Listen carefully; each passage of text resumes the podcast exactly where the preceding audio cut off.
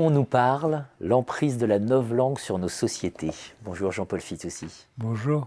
Jean-Paul Fitoussi, professeur émérite à Sciences Po Paris, ancien président de l'OFCE. Vous êtes membre du centre de recherche de Columbia University sur le capitalisme et la société. Vous êtes professeur à la Louis, à Rome. Voilà. Jean-Paul Fitoussi. Euh, emprise de la langue. Alors il y a deux mots dont on peut même se demander s'ils ne sont pas au cœur de la langue. Marché d'un côté, démocratie de l'autre.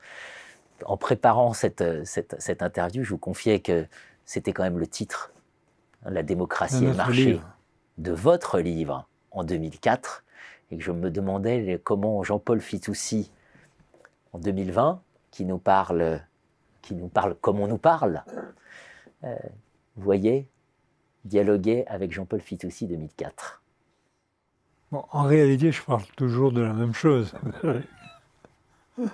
Euh, c'était Wittgenstein qui, pour recommander un mathématicien qu'il considérait formidable à Harvard, euh, écrivait une lettre en disant Je n'ai qu'une seule chose à dire. Habituellement, les génies ont une idée dans leur vie, celui-là en a deux. Donc, c'est pour vous dire que en réalité, on poursuit toujours la, même œuvre. Hmm. Mais on n'est on n'est jamais très satisfait de ce qu'on fait. Hmm. Bon. Jamais, sauf à être euh, d'un égotisme absolument gigantesque. Hmm. Il y a toujours quelque chose à parfaire. Il y a toujours quelque chose qu'on n'a pas dit, qui est resté dans l'inconscient ou ou qu'on n'a pas su dire, pour lequel on n'a pas trouvé les mots pour le dire. Le, livre euh, que vous tenez entre les mains, euh, je le considère vraiment comme l'aboutissement de, tout ça. Dès 2004, vous nous disiez qu'il y a un problème. Hein. Je le considère comme le, meilleur livre que j'ai écrit. Bon. Pourquoi? Parce que je l'ai écrit à un moment où j'ai compris.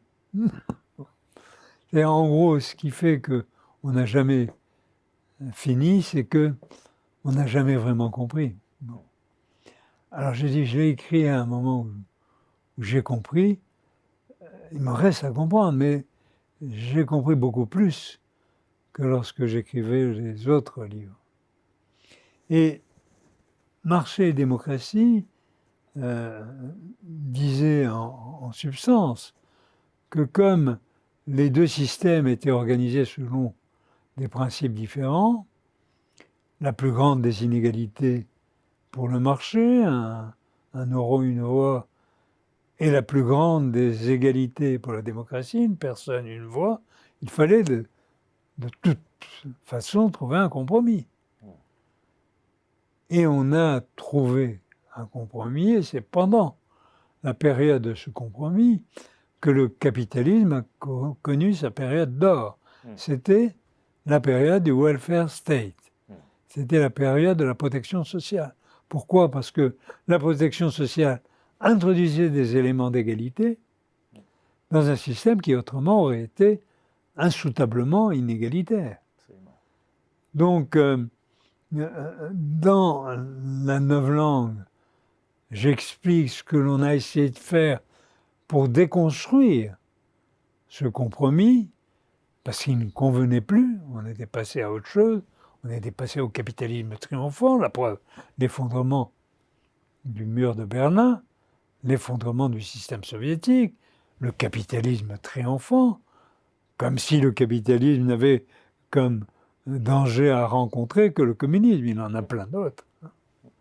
Et on le voit aujourd'hui.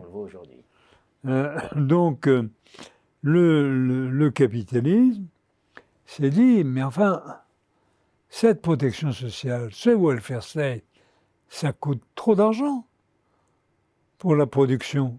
Hmm.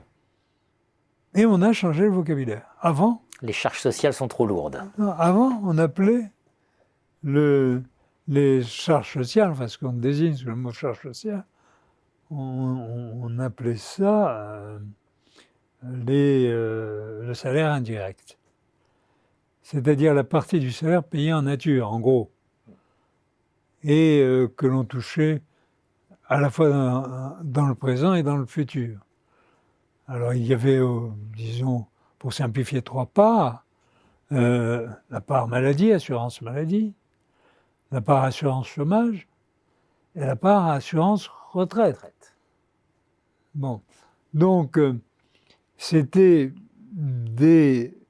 un salaire vrai, réel qui était une partie très importante du salaire, qui rassurait les gens, d'être assurés et d'avoir en même temps une retraite euh, euh, pour la période où ils ne pourraient plus travailler. C'est formidable d'avoir ces assurances-là. C'est nécessaire, c'est pas formidable. C'est la moindre des choses, je dirais. C'est la moindre des choses. Donc, on commence à dire, mais en réalité, en France, les charges sociales, pas seulement en France, partout où il y a des charges sociales, les charges sociales sont trop élevées. Évidemment, on les a appelées charges. Parce qu'on n'aurait jamais eu le courage de dire le salaire est trop élevé. Est trop élevé. Donc on dit les charges sociales sont trop élevées. Donc il faut les baisser. On les baisse et on pense que c'est favorable à l'emploi. Mais en réalité, on accomplit d'une autre façon ce que la théorie néoclassique nous dit d'accomplir, c'est que pour augmenter l'emploi, il faut baisser les salaires. Or, c'est une contradiction par rapport à ce que disait Keynes, puisque pour Keynes, pour augmenter l'emploi, il fallait que le pouvoir d'achat soit suffisant pour pouvoir acheter la production. Autrement, euh, il y aurait du chômage. De toute façon, quel que soit le niveau de salaire. Quel que soit le niveau de salaire. Donc, euh, cette, euh, cette invention, cette fabrication d'un langage qui, en réalité, déprécie d'emblée le salaire, montre bien l'objectif que poursuit ce nouveau langage cette neuf langue, comme la concurrence, par exemple, un troisième mot qu'on pourrait euh, mettre en exergue. On dit euh, le capitalisme, le marché euh, le meilleur des systèmes à cause de la concurrence. Et la concurrence est un formidable élément de dynamisme.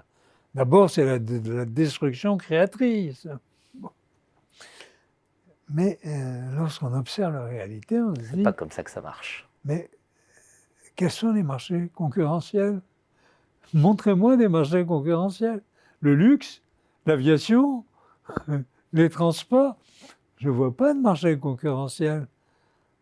Les GAFA, enfin l'électronique, les, les, nouvelles technologies de l'information et de la communication, pas du tout. Ben des monopoles absolus mm. ou des oligopoles incroyablement étoffés puisqu'ils sont à l'échelle mondiale et non pas à l'échelle d'un pays. Et, ou le luxe, le luxe. Mm. Regardez euh, Bernard Arnault, c'est euh, mondialement mm. le monopole du luxe. Bon.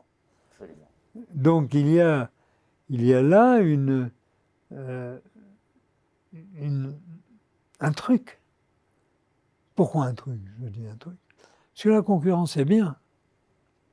En gros, la concurrence, ça permet d'éviter que les gens aient, vivent de rente. Casser la concurrence, ça signifie remplacer les salaires et les revenus d'activité par des rentes.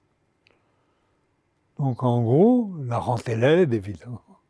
La concurrence est belle, donc on essaye d'appeler euh, rente, ce, ben, je veux dire concurrence, ce qui n'est que de la rente. Hmm. Et ce n'est que de la rente, d'ailleurs on le voit bien dans le fonctionnement même des très grosses entreprises, notamment de technologie, elles fonctionnent en achetant les entreprises innovantes pour éviter qu'elles ne leur fassent concurrence. Elles les achètent et elles les détruisent. Bien sûr. Donc pas du tout de destruction créatrice. Non, c'est la destruction créatrice de monopole. Comme on nous parle, l'emprise de la nouvelle langue sur nos sociétés, on va poursuivre, on va poursuivre cette conversation euh, avec cette idée quand même que de toute façon, ce mythe du marché et de la démocratie, il s'était déjà effondré avec l'Irak. Hein. Euh, on nous avait expliqué qu'on allait amener le marché allait nous amener la démocratie euh, hein, en Chine ou ailleurs, ou en Irak, au prix d'intervention militaire. Oui, ce n'est pas le marché qui amène la démocratie, je veux dire, c'est la démocratie qui amène le marché. Hmm. En, gros, l'erreur fondamentale que l'on fait depuis le départ, c'est de penser qu'il existe des marchés sans État, qu'il peut exister des systèmes sans État. C'est pas vrai. S'il n'y a pas d'État, il ne peut pas y avoir de marché parce que le marché exige un droit. Il exige le droit euh, euh, commercial, le droit de la propriété, la liberté d'entreprendre. Enfin, il existe une série de recommandations juridiques qui ne sont euh, capables d'exister que s'il y a un État. S'il n'y a pas d'État, il n'y a pas de marché. Donc en réalité, ce sont des créatures liées qui ne s'entendent pas très bien, mais ça, on a l'habitude, les couples ne s'entendent pas tous très bien. Et donc, euh, il faut les raccommoder. Et c'est le job de l'État qui existe, préexiste à cet ensemble de, de marché et, de démocratie. Et la démocratie n'est qu'un des régimes qui euh, se rend compatible avec le marché. Pour l'instant, les autres régimes, comme la dictature, euh, n'ont pas eu de très grand succès. Regardez l'Union euh, soviétique. Alors vous me dites la Chine. Mais il faut se donner un peu, un peu de temps pour voir ce que deviendra la Chine dans quelques dizaines d'années. Peut-être la plus grande démocratie du monde. Comme on nous parle, l'emprise de la nouvelle langue sur nos sociétés. Merci Jean-Paul Fitoussi. Merci.